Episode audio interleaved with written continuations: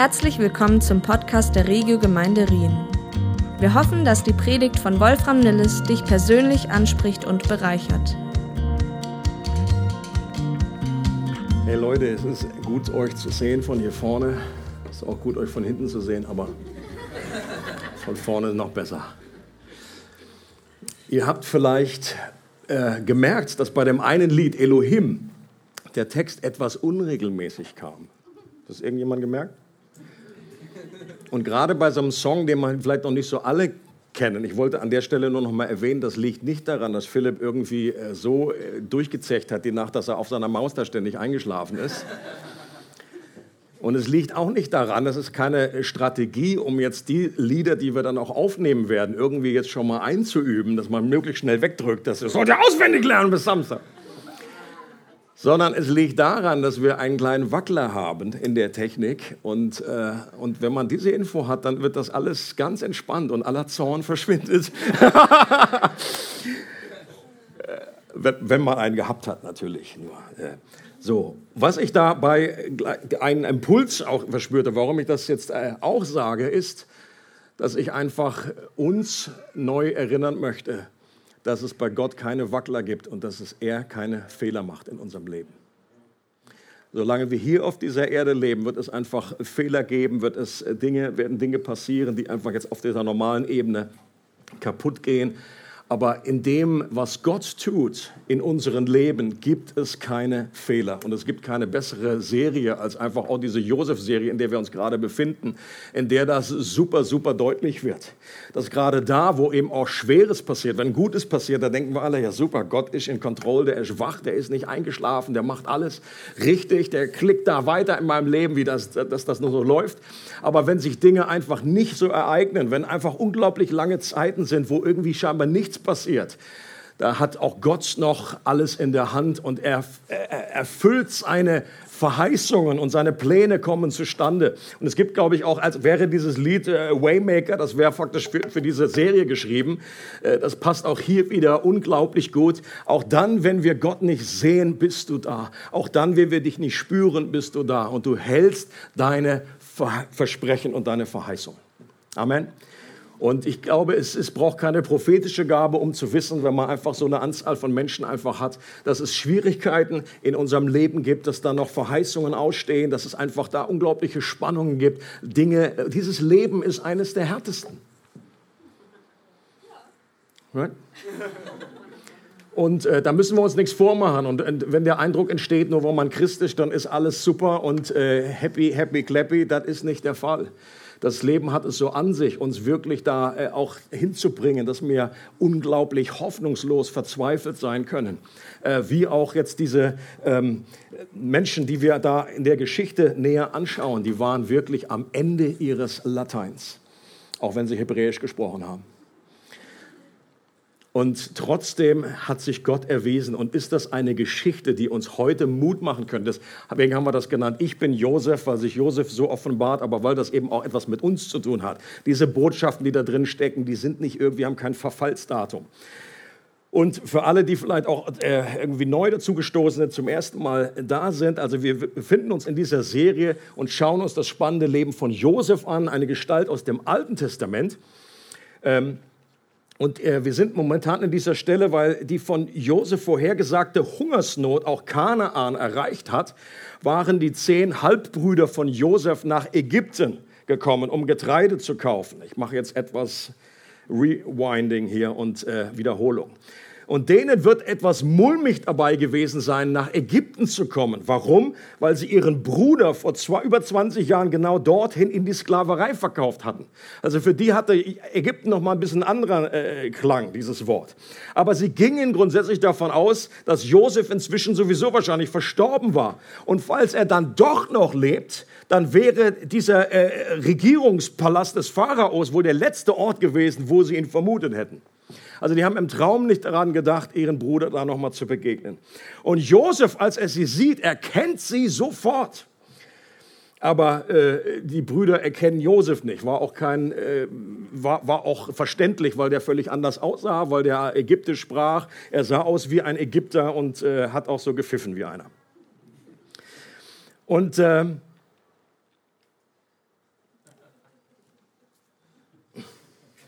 Ist der Witz langsam angekommen oder nicht? Und, und Josef behandelt sie hart. Er, er, er, ist irgendwie, der lässt da irgendwie den Harten raushängen äh, und er behandelt sie überraschend schroff und bezichtigt sie der Spionage. Er sperrt sie alle für drei Tage ein und lässt die erstmal schmoren und er behält Simeon als Geisel in Haft, bis sie mit ihrem jüngsten Bruder Benjamin zurückkehren. Erst dann würde Zaphenat Paneach alias Josef ihnen glauben und Simeon wieder freilassen. Und der Elefant, der Riesenelefant im Raum bei dieser Geschichte ist doch die Frage, warum sich Josef nicht gleich seinen Brüdern offenbart hat.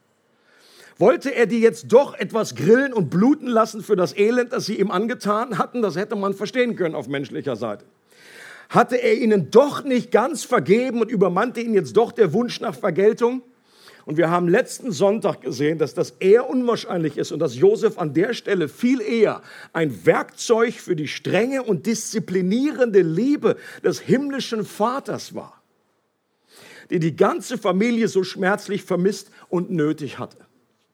Das ist eine Story über schlechte Vaterschaft und eine gute Vaterschaft durch einen vollkommenen Vater im Himmel. Und Josef hatte den Brüdern vergeben. Das war schon mal fertig. Aber Gott wollte noch mehr als Vergebung. Er sehnte sich nach Heilung und Wiederherstellung. Er wollte diese Familie heilen. Und wir haben schon festgestellt, das war, die brauchten Heilung.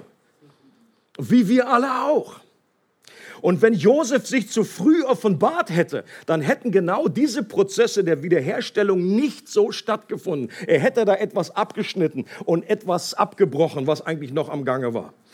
Und was, wie Gott das gemacht hat, haben wir gesehen, ist durch ein Wechselspiel von Sonne und Frost. So haben wir es genannt, so hieß die letzte Predigt. Sonne und Frost. Und Sonne und Frost steht für ein Wechselspiel von Höhen und Tiefen, von Gunst und Gericht, von Liebe und Wahrheit. Das hat Josef erlebt, das würden jetzt die Brüder erleben und das würde dann auch ihr Vater Jakob erleben. Und ich bin persönlich überzeugt, dass diese Erziehung eines vollkommenen Vaters, die streng und liebevoll zugleich ist, jedem seiner Kinder zuteil wird. So zumindest lesen wir das in Hebräer 12. Wenn wir diese Erziehung und diese Disziplinierung durch Gott nicht erleben, dann sollten wir uns Sorgen machen. Wenn es schwere Zeiten gibt, wenn wir leiden, wenn wir in Prüfungen kommen, dann sollen wir uns sogar freuen. Warum? Weil das ein Kennzeichen dafür ist, dass ein liebevoller Vater Einfluss in unserem Leben nimmt. Und dass es eben nicht wurscht ist, wo wir rumlaufen. Ja, Kind geht auf die Straße, pff, ist doch mir egal. Sondern dass Gott da ist und uns lenkt und leitet, auch wenn es manchmal sich tough anfühlt, wenn es nach sich nach Schmerzen anfühlt und auch echte Schmerzen sind, dann ist trotzdem eine liebevolle Hand eines liebevollen Vaters dahinter. An dieser Stelle muss ich jetzt selbst noch um Vergebung bitten. Warum? Weil ich in der letzten Predigt Ruben als einen Klugscheißer bezeichnet habe. Das war mir an dieser Stelle gar nicht bewusst. Auch wenn ich ihn gar nicht gemeint habe, hat das Baby Ruben Starr wohl anders verstanden und ich wurde hinterher darüber informiert. In dem Moment, wo ich gesagt habe, Ruben Klugscheißer, hat dieses Baby hemmungslos angefangen zu weinen. Das ist mir so zu Herzen gegangen, da habe ich gedacht, da muss ich die ganze Gemeinde und Ruben, er hat mir letztes Mal schon verziehen, aber einfach. Und gleichzeitig muss ich sagen, bei dieser Geschichte mit diesen Namen ist es aber auch nicht so einfach, allen Fettnäpfchen aus dem Weg zu gehen, bei allen Jakobs und allen Benjamins, die sowieso vertreten sind. Also fühlt euch nicht persönlich angesprochen, wenn ich jetzt auf die verweise. Wir machen Fortsetzung und zwar in Kapitel 43 und lesen das gemeinsam. So, so der Beamer nicht wackelt. Die Hungersnot in Kanaan wurde immer drückender. Bald war das Getreide aufgebraucht, das sie aus Ägypten mitgebracht hatten. Geht wieder nach Ägypten und kauft etwas, bat Jakob seine Söhne. Judah erwiderte, der Mann hat uns ausdrücklich gesagt, lasst euch nicht mehr hier blicken, außer ihr bringt euren Bruder mit. Wir können also nur gehen und Getreide kaufen, wenn du Benjamin mit uns kommen lässt. Sonst hat unsere Reise keinen Sinn. Warum habt ihr dem Mann überhaupt erzählt, dass ihr noch einen Bruder habt? Musstet ihr mir es antun? fragte Jakob. Der Mann hat sich genau nach unserer Familie erkundigt, entgegneten sie. Er wollte wissen, ob unser Vater noch lebt und ob wir noch einen Bruder haben. Konnten wir denn ahnen, dass er sagen würde, bringt euren Bruder mit? Judas schlug vor, vertraut mir, vertraut mir den Jungen an, dann können wir losziehen und keiner von uns muss verhungern. Ich übernehme für ihn die volle Verantwortung. Wenn ich ihn dir nicht gesund zurückbringe, will ich mein Leben lang die Schuld dafür tragen. Wir könnten schon zweimal wieder hier sein, wenn wir nicht so lange gezögert hätten. Da gab Jakob nach. Wenn es sein muss, dann nehmt Benjamin mit. Bringt dem Mann etwas von den besten Erzeugnissen unseres Landes. Kostbare Harze, außerdem Honig, Pistazien und Mandeln. Nehmt doppelt so viel Geld mit, wie ihr braucht und gebt den Betrag zurück, der oben in euren Säcken lag. Vielleicht war es ja nur ein Versehen. Macht euch mit Benjamin auf den Weg. Ich bete zum allmächtigen Gott, dass der ägyptische Herrscher Mitleid mit euch hat und Simeon und Benjamin freigibt. Und wenn ich meine Kinder verliere, dann muss es wohl so sein. Die Brüder nahmen die Geschenke und den doppelten Geldbetrag und zogen mit Benjamin nach Ägypten. Dort meldeten sie sich bei Josef. Als Josef sah, dass Benjamin dabei war, sagte er zu seinem Hausverwalter, diese Männer werden heute Mittag mit mir essen. Führe sie in meinen Palast, schlachte ein Tier und bereite ein gutes Essen vor. Als der Verwalter die Brüder aufforderte, ihm in Josefs Palast zu folgen, erschraken sie. Sicher werden wir dorthin geführt, weil das Geld in unseren Säcken war, dachten sie. Jetzt werden sie uns überwältigen, die Esel wegnehmen und uns zu Sklaven machen. Am Eingang zum Palast sagten sie zu dem Verwalter, bitte Herr, wir waren schon einmal hier, um Getreide zu kaufen. Auf dem Rückweg übernachteten wir in einer Herberge. Als wir dort unsere Getreidesäcke öffneten, lag in jedem das Geld, mit dem wir bezahlt hatten. Jetzt haben wir es wieder mitgebracht, zusammen mit neuem Geld, um noch einmal Getreide zu kaufen. Wir können wirklich nicht sagen, wer das Geld in unsere Säcke getan hat. Macht euch keine Sorgen, es ist alles in Ordnung, beruhigte sie der Hausverwalter. Euer Gott muss es heimlich hineingelegt haben, denn ich habe euer Geld bekommen. Dann brachte er Simeon zu ihnen und führte sie in den Palast. Dort gab er ihnen Wasser, damit sie sich die Füße waschen konnten und fütterte ihre Esel. Sie nutzten die Zeit, um ihre Geschenke für Josef zurechtzulegen. Inzwischen hatten sie nämlich erfahren, dass sie mit ihm zum Mittag essen würden. Als Josef eintrat, überreichte, überreichten sie ihm die Geschenke und warfen sich vor ihm nieder. Er erkundigte sich, wie es ihnen ging. Was macht euer alter Vater, von dem ihr mir erzählt habt? fragte er. Lebt er noch? Ja, Herr, antworteten sie, und es geht ihm gut. Dann warfen sie sich erneut vor ihm nieder. Josef sah seinen Bruder Benjamin an, den Sohn seiner eigenen Mutter, und fragte, das ist also euer jüngster Bruder, von dem ihr mir erzählt habt. Gott segne dich. Der Anblick Benjamins bewegte ihn so sehr, dass ihm die Tränen kamen. Er lief hinaus und weinte in seinem Zimmer. Dann wusch er sein Gesicht und ging wieder zurück. Mühsam beherrschte er sich und befahl seinen Dienern, das Essen aufzutragen. Josef hatte einen eigenen Tisch, die Brüder aßen an einem anderen und an einem dritten saßen die Ägypter, die mit dabei waren. Ihre Religion verbot es den Ägyptern nämlich mit den Hebräern an einem Tisch zu essen, weil sie dadurch unrein würden. Josefs Brüder saßen ihm gegenüber. Jeder hatte seinen Platz zugewiesen bekommen, und zwar genau nach der Reihenfolge ihres Alters. Sie blickten sich erstaunt an. Als Zeichen der besonderen Ehre ließ Josef ihnen von den Gerichten auftragen, die auf seinem Tisch standen. Benjamin bekam einen sehr großen Anteil, fünfmal so viel wie seine Brüder. Dazu tranken sie Wein. Es war eine fröhliche Feier. Im Elberfelder heißt es, sie berauschten sich.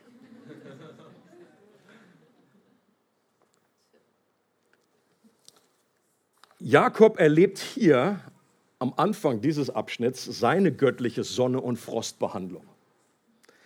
Einerseits hat er ja Gunst erlebt, weil Getreide wieder zurückkam, war nicht mehr direkt in der Gefahr, jetzt Hunger zu leiden oder einfach dann zu sterben, sogar daran. Und neun zumindest seiner Söhne sind wieder zurückgekehrt. Ähm, und dann obendrein noch mit dem Geld, das er eigentlich gegeben hatte. Hätte er Danken annehmen können, sagen, what a blessing, super, amazing. Aber dann gab es eben auch viel Frost. Warum? Weil er sich in dieser Zwickmühle befand. Dass irgendwann, wahrscheinlich bei jedem Brot, was sie gebacken haben, bei jedes Mal, wenn das Getreide etwas leerer wurde, äh, wusste er, was kommt. Irgendwann würde das Getreide ausgehen und dann müssen sie wieder nach Ägypten gehen. Und das aber nur geht, wenn er seinen übrig gebliebenen Liebling Benjamin mit ihnen schickt. Und das wollte er nun ums Verrecken nicht. Das hatten die anderen Söhne ja schon mit dem Vater lang und breit vorher diskutiert, sind da aber auf Granit gestoßen. Der Vater hat gesagt, Benjamin zieht nicht mit euch hinab und damit basta. Habe ich auch erlebt zu Hause. So. Wenn mein Vater das sagt, das war ein spezieller Modus so. Das geht jetzt nicht. Schluss. Da weißt du Bescheid, da willst du auch nicht mehr groß weiter diskutieren. Und wie groß diese Opfermentalität und der Frust zu der Zeit noch bei Jakob war, wird daran deutlich, dass er den Sohn, Söhnen vorwirft, dass sie diese Zwickmühle verursacht haben. Ja, warum habt ihr denn dem Mann auch gesagt, dass ihr noch einen weiteren Bruder habt? So klassisch irgendwie. Irgendjemand muss ja immer schuld sein, nur nicht immer selber. Mit anderen Worten, ihr seid schuld an dem Schlamassel. Und worauf die dann zurecht antworten, ja, weil er uns gefragt hat. Hallo, du stehst da vor dem zweitwichtigsten Mann und der hat uns gerade der Spionage äh, äh, äh, vorgeworfen und er wollte uns den Kopf kürzer machen. In dem Moment sagt man die Wahrheit. Jakob, du Schwindler. Da kam wieder seine alte Natur raus und die Söhne haben gesagt, ja, also in der Stille wollten wir jetzt mal die Wahrheit sagen. Außerdem, der hat mal genau nachgefragt, hallo, und wie groß dieser innere Berg war, der da innerlich für Jakob im Weg stand, der wird, das wird auch daran deutlich, dass er seinen Sohn Simeon erstmal ganz in, locker in der Gefangenschaft lässt, bis das ganze Getreide verbraucht ist. Also das ist auch irgendwie etwas schräg. Nach dem Motto, oh, ja, mal gucken, wie lange das Getreide hier reicht. Das kann Wochen oder Monate gedauert haben. Die hätten ja irgendwie gleich zurückgehen können. Erstmal, der Sohn ist wichtiger. Nee, Er brachte es einfach nicht übers Herz, Benjamin loszulassen. Aber für Gottes Sonne und Frostbehandlung ist sogar Granit nicht zu hart, auf das die Söhne noch gebissen haben und sich daran die Zähne ausgebissen haben. Aber Gott beißt sich bei sowas nicht die Zähne aus. Schließlich muss dann Jakob doch nachgehen, geben, weil es einfach keinen anderen Ausweg aus dieser Situation gab. Gott hätte die Familie ja auf anderen Weg versorgen können. Stimmt's? Es gibt genug Geschichten in der Bibel, wo so eine Versorgung einfach möglich war. Denken wir mal an Elia, der irgendwie von Gott da zu diesem äh, äh, äh Fluss geschickt wird und dann wird er versorgt, übernatürlich versorgt mit Raben. Hätte ja Gott auch machen können. Hat er aber nicht. Er hat sie diese Hungersnot spüren lassen, damit etwas Prozesse in Gang gesetzt werden können und vollendet werden können. Und sobald sein durch Selbstmitleid, Enttäuschung, Wut und Trauer, verhärtetes Herz die ersten Risse bekam, konnte auch wieder neue Hoffnung und neues Vertrauen durch die Ritzen an die Oberflächen gelangen. Das wird daran deutlich, dass Jakob es wagt, sich wieder auf Gott zu verlassen. Und er sagt, das können wir hier nochmal lesen, äh, in Vers 14, ich bete zum allmächtigen Gott, dass der ägyptische Herrscher Mitleid mit euch hat und Simeon und Benjamin freigibt. Und wenn ich meine Kinder verliere, dann muss es wohl so sein. Das Wort, was hier benutzt wird im Hebräischen, heißt El Shaddai. El Shaddai, der Gott, der allmächtige Gott. Plötzlich war dieser Gott wieder auf Jakobs Schirm.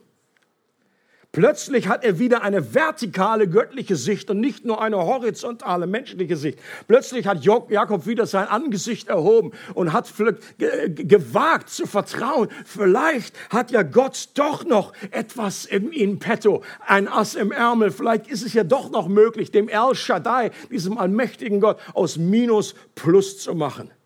Und dann bin ich auch, selbst wenn das nicht geschieht und wenn meine Kinder sterben, dann bin ich trotzdem immer noch mit Haut und Haaren in seiner Hand und will ihm vertrauen.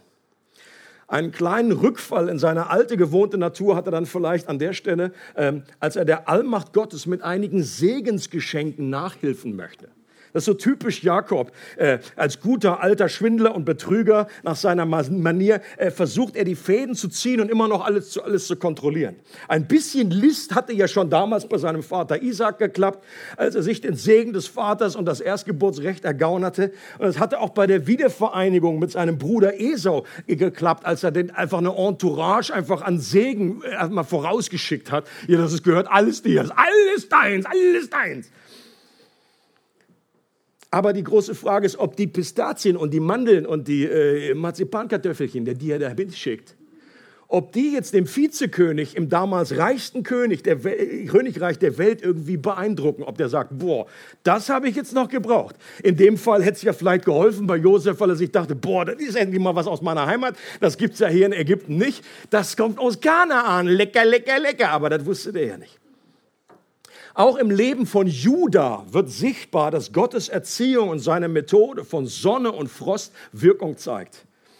Juda war derjenige, der 20 Jahre zuvor vorgeschlagen hatte, Josef nicht zu töten, auf viel bessere Idee, sondern ihn als Sklave zu verkaufen.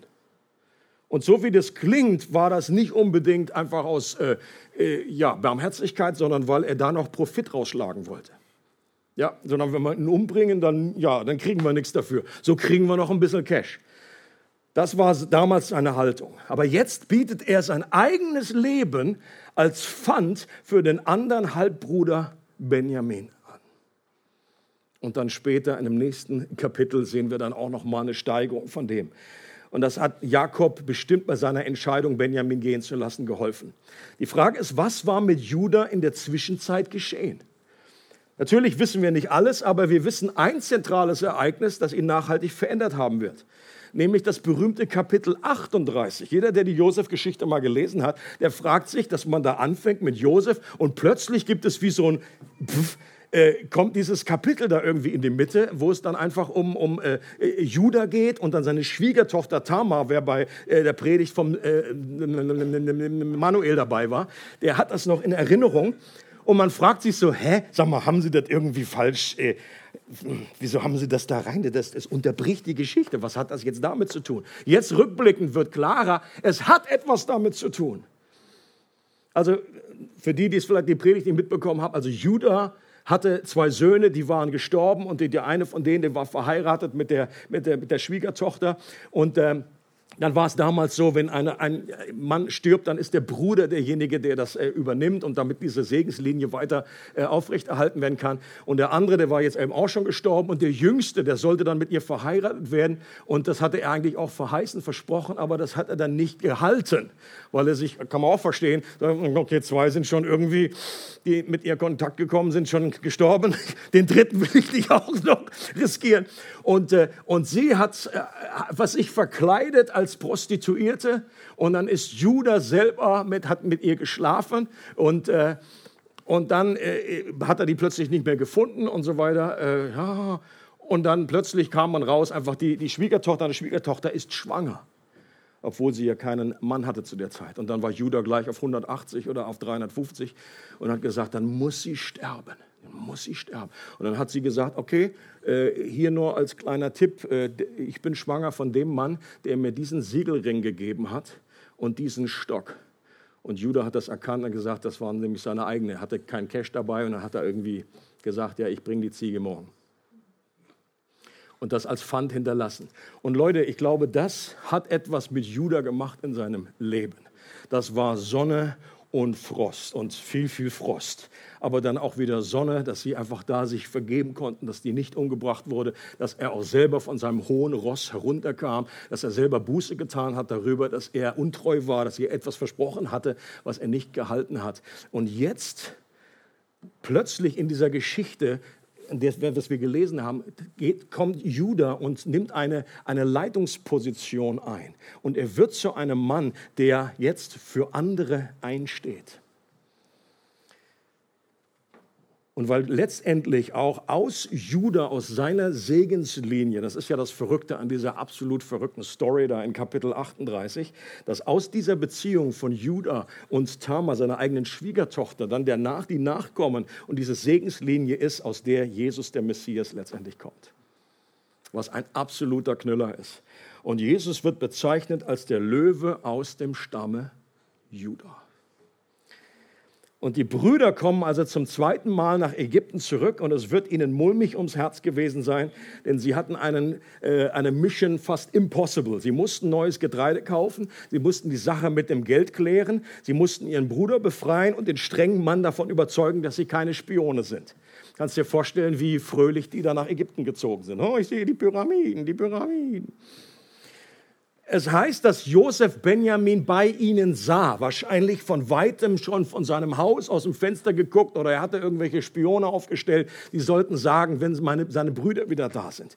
Er wird selbst sehnsüchtig darauf gewartet haben, dass sie zurückkommen. Für ihn war das eben auch eine erneute Geduldsprobe. Es war ja nicht garantiert. Er hatte die Latte ja schon ziemlich hoch gehängt. Er wusste ja, wie sein Vater ist. Er kannte ja seine Pappenheimer konnte nicht garantieren, dass Gott es schafft, wirklich sein Granitherz da irgendwie zu öffnen. Und der Diener von Josef führt die Brüder in das Haus von Josef und das heißt, dass sie sich fast vor Angst in die Hose gemacht haben. Also nicht so in der Elberfelder, aber das ist, der, das ist die Aussage, die dahinter steht. Die, haben, die sind fast gestorben vor Angst. Warum? Weil sie davon ausgingen, dass der strenge Herr sie wegen des Geldes zur Verantwortung ziehen und versklaven würde. Mit dieser Haltung, mit dieser Angst sind sie in das Haus gegangen. Und sie erzählen dem Diener und sie flehen den an und sagen dem, wie das mit dem Geld gelaufen ist, um sich zu verteidigen, ihre Haut zu retten. Und der Diener versucht sie zu beruhigen, und sagt interessanterweise Shalom. Fürchtet euch nicht. Das war die hebräische Version von heutigen Chill Out. Oder noch etwas mehr. Ich weiß, ich hatte euer Geld damals erhalten.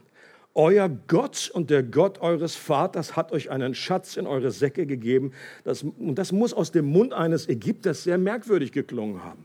Dass die dann irgendwie so, hä, du, ah, du betest hier die Sonne an oder irgendwelche Schildkröten, aber das Krokodil, aber wieso redest du jetzt von dem Gott meiner Väter? Warum redest du was von Shalom? Ein hebräisches Wort.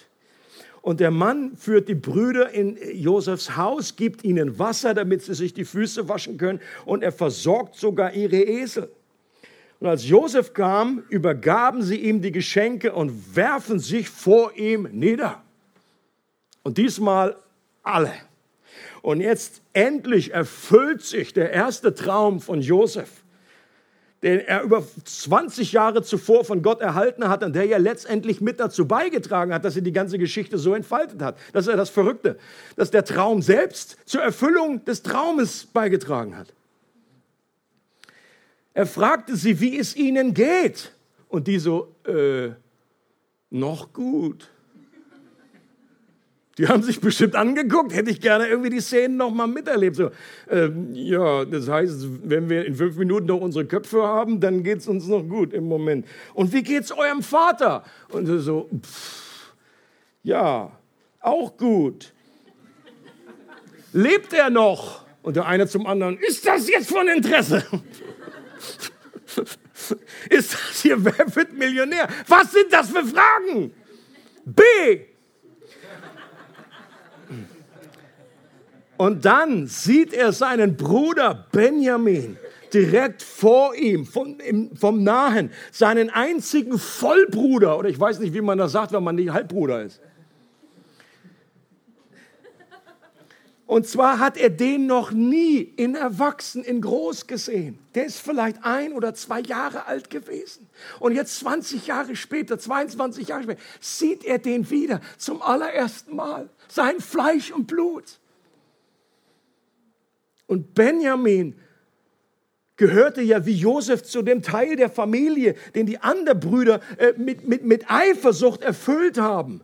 Und Josef hatte sicher die ganzen Jahre befürchtet, dass sie Benjamin auch die Hölle heiß machen und ihm vielleicht auch etwas antun, wie sie Josef etwas angetan haben. Der war ja aus demselben. Und dann heißt es, Josef rannte raus weil er seine Emotionen nicht mehr zurückhalten konnte, um draußen zu weinen, weil jetzt immer noch nicht die Zeit gekommen war, um sich ihnen zu offenbaren. Und dann müssen die Brüder auf dem Tisch irgendwie ihre Namensschildchen gelesen haben oder so, wie bei einer Hochzeit. Oder sie wurden angewiesen, wo man sie hinsetzt. Denn sie haben dann plötzlich bemerkt, dass sie genau ihrem Alter nach wie die Orgelpfeifen da einfach um diesen Tisch rumgesessen waren. Und wie groß war die Chance, dass das ein Zufall war? Und dann wird ihnen richtig ein richtiges Mahl serviert. Und Benjamin bekommt dann noch fünfmal so viel Essen wie die anderen. Auch wieder vielleicht so eine kleine strategischer Hinweis, so eine kleine Prüfung, so nach dem Motto, mal sehen, wie euer Eifersuchtslevel heute ist. Ist es schon besser geworden? Kann ich mich bald offenbaren? Oder müssen wir einfach den ganzen, müssen wir noch ein paar Mal um den Berg hier gehen? Und die Fragezeichen in ihrem Gesicht, die müssen immer größer geworden sein. Das letzte, was sie erwartet hatten, als sie in das Haus kamen, war, wie Ehrengäste empfangen zu werden. Aber auch diesem Frieden trauten sie nicht ganz. Das war, äh, vielleicht war das ihre Henkersmahlzeit. Warum der Wandel im Umgangston von diesem Zafener Paner? Warum schreit er nicht mehr so rum? Warum behandelt er uns jetzt so freundlich? Warum bezichtigt er uns nicht mehr der Spionage? Warum essen wir gemeinsam mit dem zweitmächtigsten Mann in Ägypten? Warum interessiert er sich für unseren Vater und verwöhnt unseren kleinen Bruder? What is going on, wie der Ägypter sagt. Und die Gesichter während dem Essen, die hätte ich wirklich gerne gesehen. Und dann sie tranken mit ihm und berauschten sich. Hätte ich persönlich in der Situation wahrscheinlich auch gemacht, obwohl ich normalerweise kein Alkohol trinke. Der hätte ich mir erstmal eine in die Kante gepfiffen. In so einer extremen Situation, ich weiß auch nicht genau, ist das irgendwie so, ist es jetzt wirklich Sonne oder kommt das gleich wie in eine Wolke? Das war so ein bisschen so, dass das Smiley, das Smiley so mit dem es war so ein Friede. Ja, so saßen hier alle. Gibst du mir noch ein bisschen Nachtisch, Benjamin? So. Und sie wusste, wo geht die Reise hin? Was ist das? Warum? Auch diese Begebenheit ist wieder ein geniales Beispiel von Frost und Sonne in kürzester Zeit, von Gnade und von Gericht, von Liebe und von Wahrheit. Sie hatten Frost erwartet und schon mit dem Leben abgeschlossen. Und jetzt plötzlich schien die Sonne. Gottes Strategie, um an, an tiefere Schichten ihres Herzens zu gelangen und Verhärtungen aufzubrechen. Und diese Strategie würde noch etwas weitergehen und im nächsten Kapitel dann ihren Höhepunkt finden. Äh, das hören wir dann in zwei Wochen. Und wir haben im Verlauf der Serie schon gesehen, dass Josef in all seiner Unvollkommenheit ein Bild für Jesus ist. Der Moment, als Josef an nur einem Tag von einer Position vollkommener Schwäche und Machtlosigkeit im Gefängnis zu einer Position allergrößter Macht gelangt, ist eine Parallele zu dem, was Jesus ebenfalls in vergleichsweise kurzer Zeit erlebt hat. Sein Sterben in absoluter Schwäche und Niedrigkeit an einem Kreuz vor 2000 Jahren und seine Auferstehung und Himmelfahrt in Herrlichkeit und Macht. Das ist alles innerhalb von einigen Tagen passiert. Und in dieser Szene, die wir heute betrachtet haben, ist Josef auch ein Bild dafür, wie Jesus, der vollkommene Josef, uns Menschen gegenüber empfindet und wie wir uns ihm nahen und seine Gnade erleben können. Äh, denkt an das, was die Brüder jetzt da erlebt haben mit Josef, wie sie ihm begegnet sind. Wenn wir zu Jesus kommen wollen als Menschen, dann muss es auch einen Punkt geben, an dem wir vor ihm niederfallen und ihn als Person ehren, die er ist.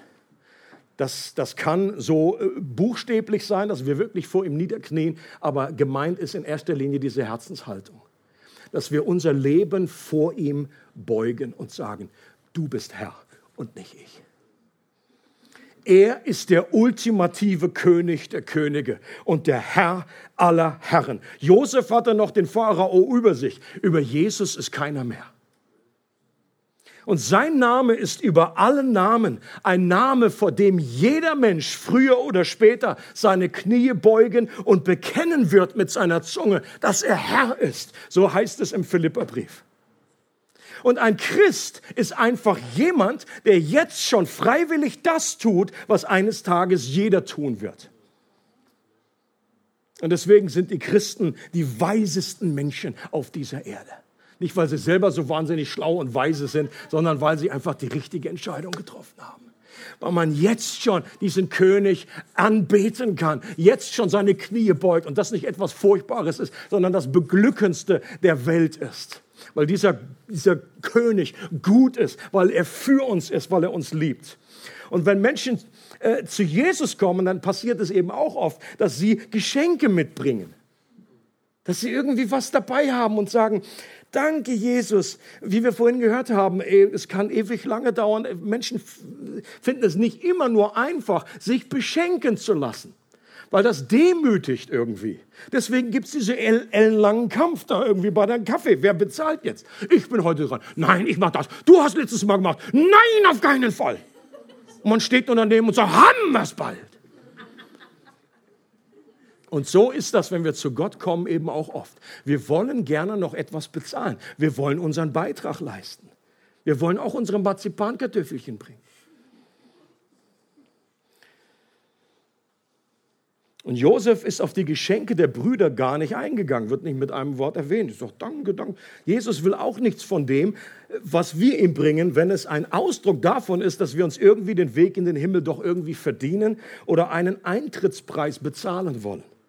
Wenn wir zu Gott kommen, dann kommen wir im Bild gesprochen zu dem Niagara-Fall der Gnade. Könnt ihr euch, habt ihr das vor Augen, den inneren? Ich war noch nicht da, aber ich weiß, wie es aussieht. Ich kenne ja die Tierfilme. Wir kommen zu dem Niagara-Fall der Gnade. Und in dem Geschenk, in dieser Situation etwas wieder beizutragen, wäre so, als wenn wir mit unserem kleinen Becherchen, Pappbecherchen voll Wasser irgendwie kommen und sagen, ich habe auch noch was. Okay? Das ist die Situation, wenn wir zu Gottes Gnade kommen. Deswegen ist dieses Konzept der Gnade einfach so außerirdisch, so schwer zu verstehen, so schwer zu begreifen dass wir uns wirklich nur beschenken und da, wo wir etwas beitragen wollen, da engen wir irgendwie Gottes Größe und seine Barmherzigkeit nur ein. Und jetzt ist auch wirklich, Jesus ist auch wirklich interessiert und besorgt um uns, so wie Josef fragt, wie geht es euch? Wie geht es dem Vater? Wir liegen Jesus am Herzen. Selbst dann, wenn Gott streng mit uns umgehen muss, uns erziehen muss, und dann ist diese Strenge nicht sein tiefstes Wesen, sondern Gott ist Liebe und Jesus weint über uns, mit uns. Zum Beispiel, wenn wir ihn nicht erkennen, wenn wir ihn ignorieren, wenn wir uns von ihm abwenden. Und Jesus leidet mehr als wir selbst in schwierigen Situationen. Leute, werden wir das wirklich glauben, wenn wir jetzt einen Einblick bekommen würden, wie Jesus, wenn du vielleicht in einer schwierigen Situation steckst und du würdest erleben, erfahren, äh, verstehen, dass Jesus da mitleidet, dass er betrübt darüber ist, als du vielleicht selbst, dann würde das die Situation zumindest sehr, sehr verändern. Es heißt an einer Stelle, als Jesus zurückkommt nach Jerusalem, weint er über diese Stadt. Jesus weint, genau wie Josef. Und er sagt, wie oft habe ich versucht, euch zu sammeln, euch mein Volk wieder zu sammeln, wie eine Henne ihre Küken, aber ihr habt nicht gewollt. Und ich glaube, Jesus meint hier nicht nur die Zeit, wo er auf der Erde war, dass er schon öfter in Jerusalem war, sondern er spricht ihr als der allmächtige Gott, El Shaddai, der durch die ganze äh, Schöpfungs-, die ganze Erlösungsgeschichte immer wieder Menschen gerufen hat, durch die Propheten immer wieder sich seinem Volk zugewandt hat, das ihn immer wieder verlassen hat. Wie oft, wie oft habe ich versucht, euch zu sammeln, aber ihr habt nicht gewollt. Und Jesus muss weinen über diese Situation. Situation. Ich finde es so stark, wie Hebräer 4 das zum Ausdruck bringt. Da sagt der Schreiber, weil wir nun aber einen großen Hohepriester haben, der den ganzen Himmel bis hin zum Thron Gottes durchschritten hat. Jesus, den Sohn Gottes, wollen wir entschlossen an unserem Bekenntnis zu ihm festhalten. Jesus ist ja nicht ein hoher Priester, der uns in unserer Schwachheit nicht verstehen könnte. Vielmehr war er genau wie wir Versuchungen aller Art ausgesetzt, allerdings mit dem entscheidenden Unterschied, dass er ohne Sünde blieb. Wir wollen, wir wollen also voll Zuversicht vor dem Thron unseres gnädigen Gottes treten, damit er uns sein Erbarmen schenkt und uns seine Gnade erfahren lässt und wir zur rechten Zeit die Hilfe bekommen, die wir brauchen. Auch Jesus wird hier beschrieben als jemand, der genau wie Josef so schwere Dinge durchgemacht hat, dass er sich viel, viel besser identifizieren konnte. Das Geniale am christlichen Glauben ist, dass Gott einfach nicht weit entfernt einfach nur zuschaut und nur in seiner Allwissenheit als Gott weiß, wie es sich anfühlt, Mensch zu sein. Nein, Gott ist Mensch geworden und hat das an eigenen, an eigenen Haut erfahren, wie es sich anfühlt, äh, Leiden zu erleben, Schmerzen zu erleben, Widerstand zu erleben. Und das ist das Geniale und deswegen können wir zu Jesus kommen. Er ist der perfekte Mittler zwischen Gott und Mensch. Und die Brüder gingen in das Haus von Josef und rechneten mit Gericht. Gericht, das sie eigentlich auch verdient hatten. Sie waren zwar keine Spione, aber viele andere negative Bezeichnungen, die man finden könnte. Sie hatten ihren Bruder aus Hass und Eifersucht in die Sklaverei verkauft, ihren eigenen Vater über Jahrzehnte belogen. Zwei Brüder haben die Männer einer ganzen Stadt getötet, um die Vergewaltigung ihrer Schwester zu rächen. Einer hat mit der Nebenfrau seines Vaters geschlafen. Die hatten alle Dreck am Stecken. Sie hatten Gericht verdient und was sie stattdessen erfahren, ist Vergebung und Gnade, eine Einladung zum Essen und Wasser für ihre Füße. Einige Jahrtausende später wäscht Jesus seinen Jünger auch die Füße als Zeichen der Vergebung, bevor er zusammen mit ihnen ein Mahl feiert. Das nennt sich das Passamahl. Und für dieses Mahl wurde ein Lamm geschlachtet und während dem Essen bezieht Jesus die Bedeutung dieser Feier auf sich selbst. Und er sagt, das ultimative Lamm Gottes ist, liegt hier nicht auf dem Tisch, sondern sitzt hier mit euch am Tisch. Das Lamm Gottes, das die Sünden der Welt hinwegnimmt. Jesus sagt, der Becher mit Wein ist ein Zeichen für das Blut, das vergossen wurde, um euch Vergebung zu schenken. Das Brot, das er verteilt, ist ein Zeichen dafür, dass sein Leib an unserer Stelle zerbrochen wurde, dass er die Strafe auf sich genommen hat, damit wir sie nicht tragen und damit er uns echtes, ewiges Brot geben kann. Die Jünger sind, die Brüder sind gekommen, um Brot, um Getreide zu bekommen. Jesus sagt, dieses, dieses Brot, das wird immer wieder alle werden und da braucht ihr immer wieder Neues. Ich bin gekommen, um euch ewiges Brot zu geben. Ich bin das Brot des Lebens. Nicht ich gebe euch, ich bin das Brot des Lebens. Es freut uns, dass du heute zugehört hast. Für weitere Predigten, Informationen und Events besuche unsere Gemeindewebseite www.regiogemeinde.ch.